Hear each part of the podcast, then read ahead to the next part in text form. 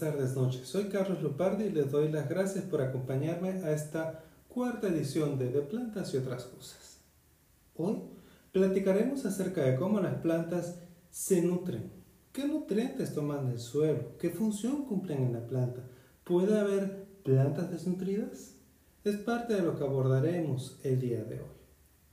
¿Alguna vez oí a alguien decir, voy a alimentar a mi planta? Y no se refería a proporcionar insectos a una planta carnívora ni nada por el estilo, no, no, sino a la aplicación de fertilizantes.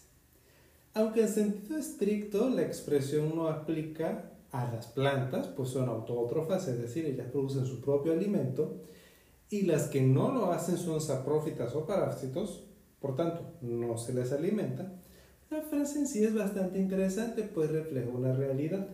La producción de biomasa en los vegetales crece de forma lineal con la disponibilidad de nutrientes que pueden estar de manera natural en el suelo o añadidos de una fuente exógena como los fertilizantes. Incluso puedes hacer crecer plantas sin suelo si utilizas soluciones que contengan todos los nutrientes que ellas necesitan para crecer. Eso es lo que se hace en hidroponía. Los nutrientes que necesitan las plantas son minerales como el nitrógeno, el fósforo, el potasio, que son adquiridos del suelo como iones inorgánicos. En este sentido, así como del episodio anterior se desprende que las plantas son indispensables para el ciclo del agua y por extensión para el clima, pues a través de la transpiración ayudan a mantener la humedad en la atmósfera, y esa es una de las características interesantes de ese continuo suelo planta atmósfera, hay que decirlo. De la misma manera, ellos participan en otros ciclos biogeoquímicos al introducir los minerales inorgánicos a través de su raíz a la biosfera, algo de lo que nosotros nos beneficiamos. Por citar un par de ejemplos, el nitrógeno que nosotros necesitamos para la construcción de nuestras propias proteínas lo obtenemos de los vegetales o sus derivados, que nos consumimos de manera regular o de la carne de algún animal que hayamos consumido, sea este puerquito, pescado, pollo, res, no importa. Ese animal que usted está consumiendo se alimentó de algún productor primario, generalmente una planta. Eso quiere decir que, de una u otra forma, lo que nosotros necesitamos lo estamos obteniendo de los vegetales de manera directa o indirecta. Otro ejemplo, el grupo hemo de la sangre, que es la clave para poder transportar en la sangre el oxígeno y el dióxido de carbono, tiene un ion hierro que es fundamental para su funcionamiento. Normalmente ese mineral lo obtenemos de alimentos que consumimos como las espinacas. No por nada los médicos recomiendan consumir frutas y verduras todos los días. Ahora, si los nutrientes inorgánicos entran en la biosfera, o sea, en el mundo vivo, a través de las plantas u otros organismos fotosintéticos como algunas algas pardas, doradas. Eso quiere decir que los productores primarios y en particular las plantas terrestres, que es el enfoque que vamos a tener acá, son los principales mineros de la corteza terrestre. Imagínense eso. Ahora, para que las plantas puedan absorber estos nutrientes, sus raíces deben penetrar al suelo y entrar en contacto con la solución del suelo, que pues es agua más sales inorgánicas. Por supuesto, para lograr su objetivo, las plantas suelen desarrollar extensos sistemas radiculares que tienen por lo mismo unas superficies de absorción impresionantes, que además son tan eficientes que pueden captar esos nutrientes, las raíces pueden captar esos nutrientes aun cuando están en concentraciones muy bajas. Una vez que los nutrientes son absorbidos por las raíces, normalmente son translocados, o sea, transportados, movilizados a través de las distintas partes del cuerpo vegetal según se requiera. Aunque no profundizar en ello, debes tener presente que los nutrientes que la planta ocupa pueden entrar a ella de forma pasiva o activa. Pasiva es sin que no requiere energía metabólica, aunque puede requerir algún tipo de proteína de transporte o proteína de canal. Algunos nutrientes que entran de esta manera son el hidrógeno, el carbono, el oxígeno, que entran como parte del agua y el dióxido de carbono. Otros definitivamente ocupan energía metabólica y proteínas transportadoras especiales, como los nitratos, fosfatos, sodio, potasio, calcio, entre muchos otros. De hecho, las plantas no toman sales tal cual, sino ciertas formas iónicas disponibles en la solución del suelo. Por ejemplo, el nitrógeno no es útil para la planta en forma gaseosa, como se conoce N2, que es la forma más abundante en la atmósfera, sino más bien como nitrato, amonio o amoníaco. La forma en que estos iones están presentes en la solución del suelo por lo tanto, es importantísima para la planta porque no todos entran, no todos entran con la misma eficiencia ni de la misma manera. Pero regresando a la generalidad, los nutrientes que requieren las plantas se pueden clasificar en dos grandes grupos. Los que se obtienen del agua y el dióxido de carbono, que son carbono, hidrógeno y oxígeno, que son los más abundantes en el cuerpo vegetal, y aquellos que se obtienen del suelo, que a su vez los dividimos en macronutrientes y en micronutrientes dependiendo de la cantidad en la que se encuentra en el cuerpo vegetal. Todos son esenciales. ¿eh?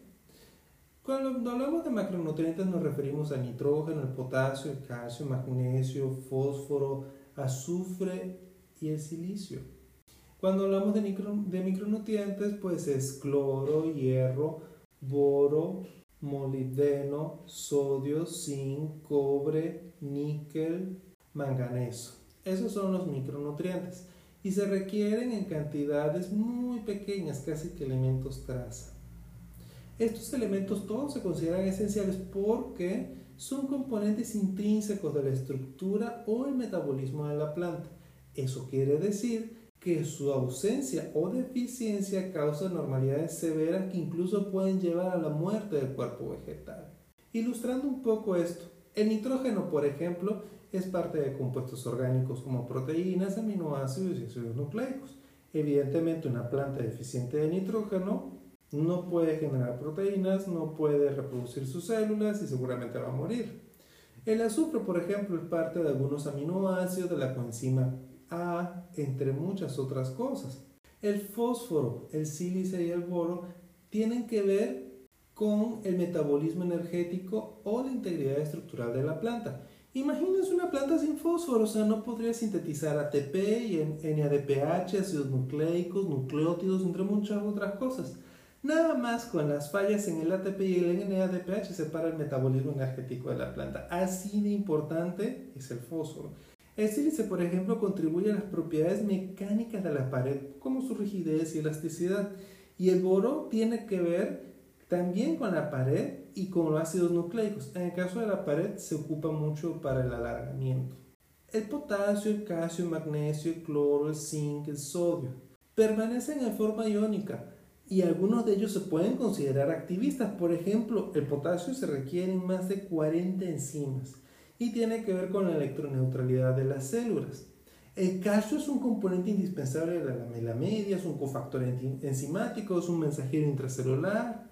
El magnesio se requiere para enzimas que transfieren grupos fosfatos, o sea, las fosfatasas, así como es un componente esencial de la clorofila. Imagínense una clorofila sin magnesio, pues no funciona. Y lo mismo podríamos decir, o sea, el cloro, el zinc, el sodio son indispensables. El hierro, el manganeso, el cobre, el níquel, el molibdeno son, requieren para las reacciones redox. El hierro, por ejemplo, forma parte de los citocromos que son esenciales para el correcto funcionamiento de la cadena transportadora de electrones. Como imaginarás, si alguno de estos nutrientes esenciales falta, la disrupción funcional en el vegetal puede ser realmente muy grave. Así, al igual que una persona con deficiencia de hierro tiene síntomas de anemia, las plantas expresan síntomas de deficiencia de nutrientes. El qué tan rápido y el cómo los expresan en cierta forma tiene que ver con la capacidad del vegetal para reciclar los nutrientes. Así, algunos son móviles como el nitrógeno, el fósforo, el magnesio, el cloro, el sodio, el zinc, el molibdeno, pero otros son inmóviles como el calcio, el azufre, el hierro, el boro y el cobre. ¿Qué quiere decir esto? de móviles o inmóviles. Imagínense una casa y sus muebles. Ustedes se pueden llevar los muebles, se pueden llevar los cristales si quieren, se pueden llevar las cortinas, se pueden llevar el refrigerador, la estufa, si se van. Hasta los cables se podrían llevar, pero las paredes no se las pueden llevar. Estos elementos inmóviles normalmente son elementos estructurales en la pared y otros elementos, otras partes del cuerpo vegetal. Eso quiere decir que la planta, una vez que llegan a su destino, ya no los va a poder mover, a diferencia de los demás, que sí se pueden trasladar a otras partes de la planta. Y ahí el detalle, si los nutrientes son móviles, los síntomas se expresan primero en las hojas viejas, en las hojas maduras. ¿Por qué? Porque el vegetal está tomando los nutrientes de allí para satisfacer las necesidades de las partes de la planta en donde hay crecimiento. Pero si los nutrientes son inmóviles, ocurre lo contrario. Ustedes van a ver las hojas ya maduras de la planta perfectas, pero las hojas jóvenes van a expresar los síntomas de deficiencia.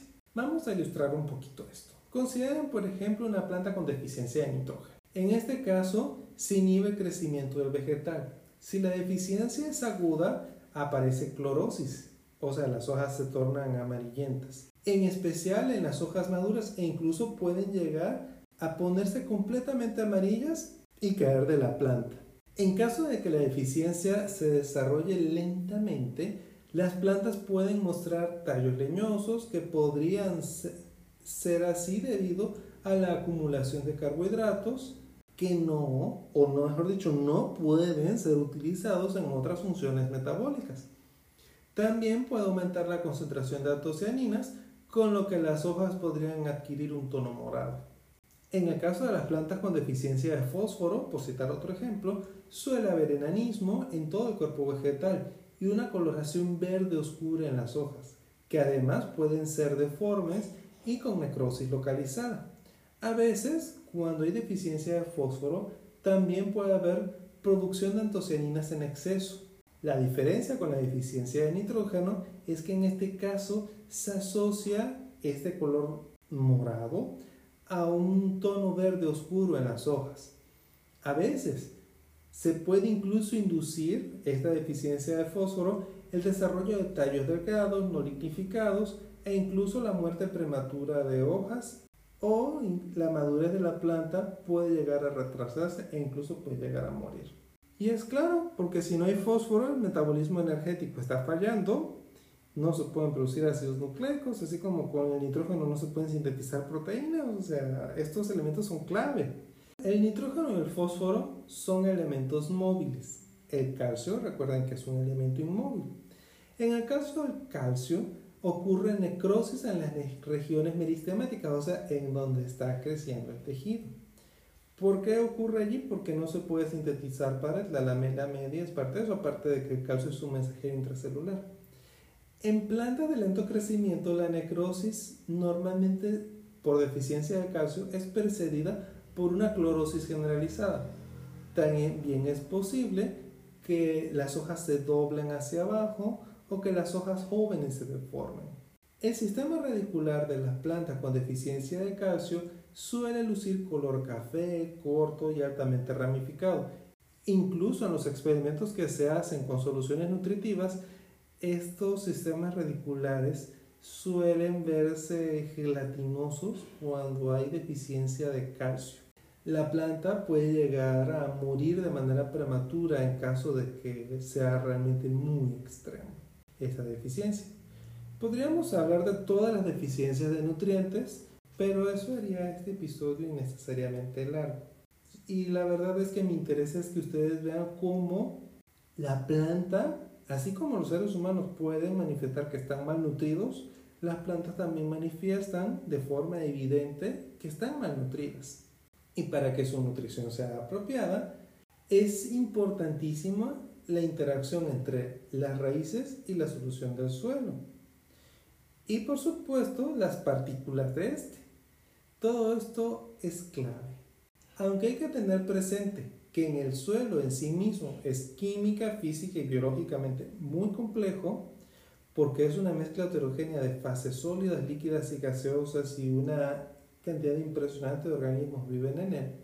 Claro, como usted imaginará, para que la planta funcione correctamente, en general las partículas inorgánicas de la fase sólida son las que proveen ese reservorio de nutrientes como el potasio, el fósforo, el calcio, el hierro, entre muchos otros, que aparte se asocian a compuestos orgánicos, como que son los que contienen el nitrógeno, el azufre, entre otros.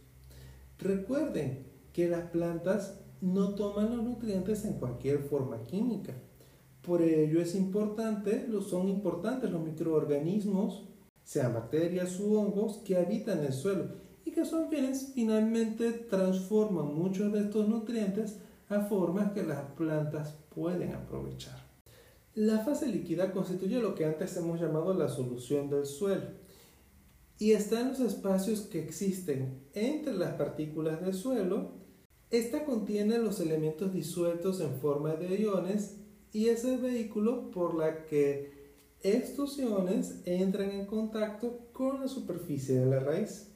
Aunque el dióxido de carbono y el oxígeno están disueltos en, esta solución del suelo, las raíces no los toman de, lo prefieren de la fase gaseosa.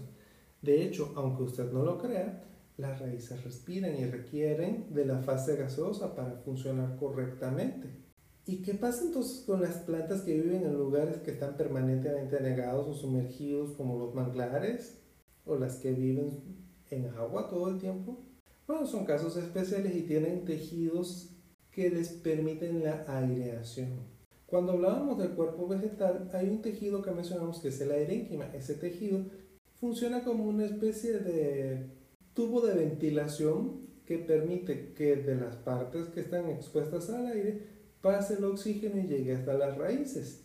Hay ejemplos muy bonitos, pero voy a citar uno del manglar. El manglar blanco, por ejemplo, tiene unas raíces que tienen geotropismo negativo. Eso quiere decir que en vez de crecer hacia el suelo, crecen en sentido contrario.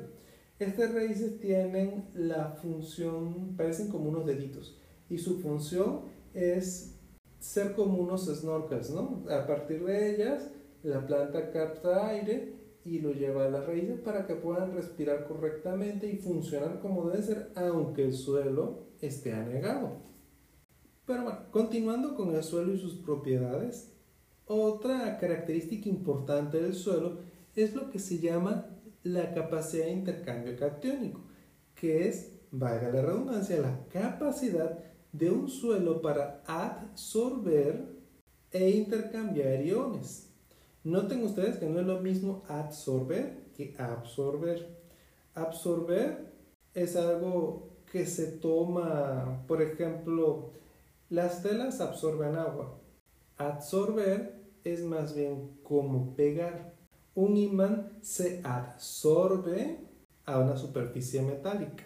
Esta propiedad de la, del suelo deriva de las características de las partículas del suelo y de la cantidad de materia orgánica que hay en este. Y es importante porque como estamos hablando de nutrientes en formas iónicas, tienen cargas positivas y negativas. El suelo tiene cargas positivas y negativas y la capacidad de las partículas del suelo de soltar cationes que puedan ser aprovechados por la planta es importante, o sea, de, intercambiar cationes y aniones. Y esos son los que ocupa la planta, por eso hablamos que es formas iónicas y aquí las interacciones eléctricas son importantes por lo mismo. Otra característica importante del suelo es el pH, pues influye en la disponibilidad de nutrientes para la planta. Así es, el pH puede hacer que los nutrientes que están en la solución del suelo estén en formas que no son asimilables para las plantas. En general el pH en el que la mayoría de los nutrientes están disponibles para los vegetales es ligeramente ácido, entre 5.5 y 6.5. Y ustedes se preguntarán, ¿y las plantas que, que crecen en suelos alcaninos o gipsófilos? Un ejemplo acá en Colima sería la salada. qué hacen ellas? Bueno, esas plantas tienen adaptaciones especiales que les permiten vivir y de hecho son competitivamente más eficientes en ese tipo de suelo que en cualquier otro. Ahora, como todo, ¿no? Todo es bueno, nada es bueno, dependiendo de las cantidades. Así para las plantas, aunque necesitan los nutrientes, si estos están en exceso, pueden ser tóxicos o tener efectos osmóticos negativos. Podríamos hablar, por ejemplo, de las plantas que son fertilizadas en exceso. El suelo se hace salino, se altera el potencial osmótico del suelo, o sea, se hace más pequeño que de la planta y por tanto el agua de la planta sale hacia el suelo. O las plantas que viven en lugares hipersalinos o muy salinos. ¿Qué es lo que ocurre con estas? Ellas tienen que ser capaces de tener un potencial osmótico superior al de su entorno para poder adquirir el agua que necesitan para funcionar. Eh, por eso es relevante este asunto del suelo, porque ahora sí que para las plantas el suelo es vida. Quiero terminar con dos cosas más. La primera es que los nutrientes pueden ser absorbidos por determinadas partes de la raíz o por toda la raíz. Depende del nutriente y de la especie vegetal, claro está.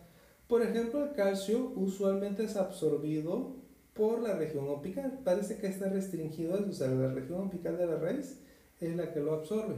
Mientras que iones como el potasio, amonio, nitrato, fosfato pueden ser absorbidos libremente por toda la superficie de la raíz. Ojo, en monocotiledones es toda la superficie de la raíz, pero en dicotiledones hay una parte de la superficie que se lignifica y ya no sirve para la absorción, solo para transporte.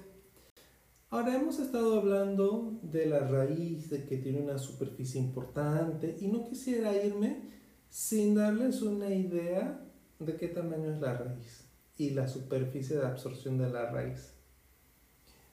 Fíjense que en 1930 un investigador de apellido Dittmer examinó el sistema radicular de una planta de arroz. El arroz es una monocotiledónea.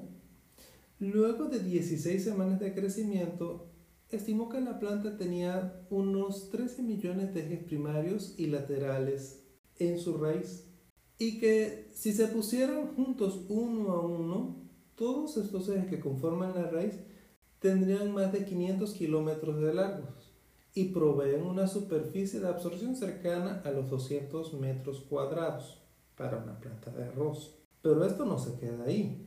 El mismo investigador estimó que la planta tenía unos 10 billones de pelos radiculares, que sumados, eh, todos estos pelos radiculares ofrecen una superficie adicional de unos 300 metros cuadrados para absorber nutrientes. Entonces, una planta de arroz a las 16 semanas se estima que tiene una raíz con una superficie de absorción de alrededor de medio kilómetro cuadrado. Una planta de arroz. Los mezquites, que son árboles muy comunes en el este desierto, que son de género Prosopis, pueden tener raíces que alcanzan los 50 metros de profundidad. En el caso de una huerta de árboles frutales, se calcula que cada árbol puede llegar a tener entre 12 a 18 kilómetros de raíz. Esto ilustra lo importante que puede llegar a ser el sistema radicular o las raíces para una planta, al punto que la biomasa de las raíces puede llegar a superar por mucho la de la parte aérea. Lo segundo que quiero platicar antes de terminar este episodio es que las raíces usualmente no hacen sola su trabajo de mineras. Muchas veces se asocian con hongos que reciben el nombre de micorrizas. Esta asociación está en alrededor del 90% de las plantas terrestres y se piensa que fue una de las claves para la conquista del medio terrestre hace más de 450 millones de años. Algo que platicaremos en un episodio próximamente. Con esto hemos llegado al final de esta emisión y para la próxima sesión vamos a estar platicando acerca de la fotosíntesis, ese maravilloso proceso por el cual las plantas y otros organismos fotosintéticos transforman la energía del sol, la luz, en energía química. Soy Carlos Leopardi y esto fue De Plantas y otras cosas. Muchas gracias por acompañarme y hasta la próxima emisión.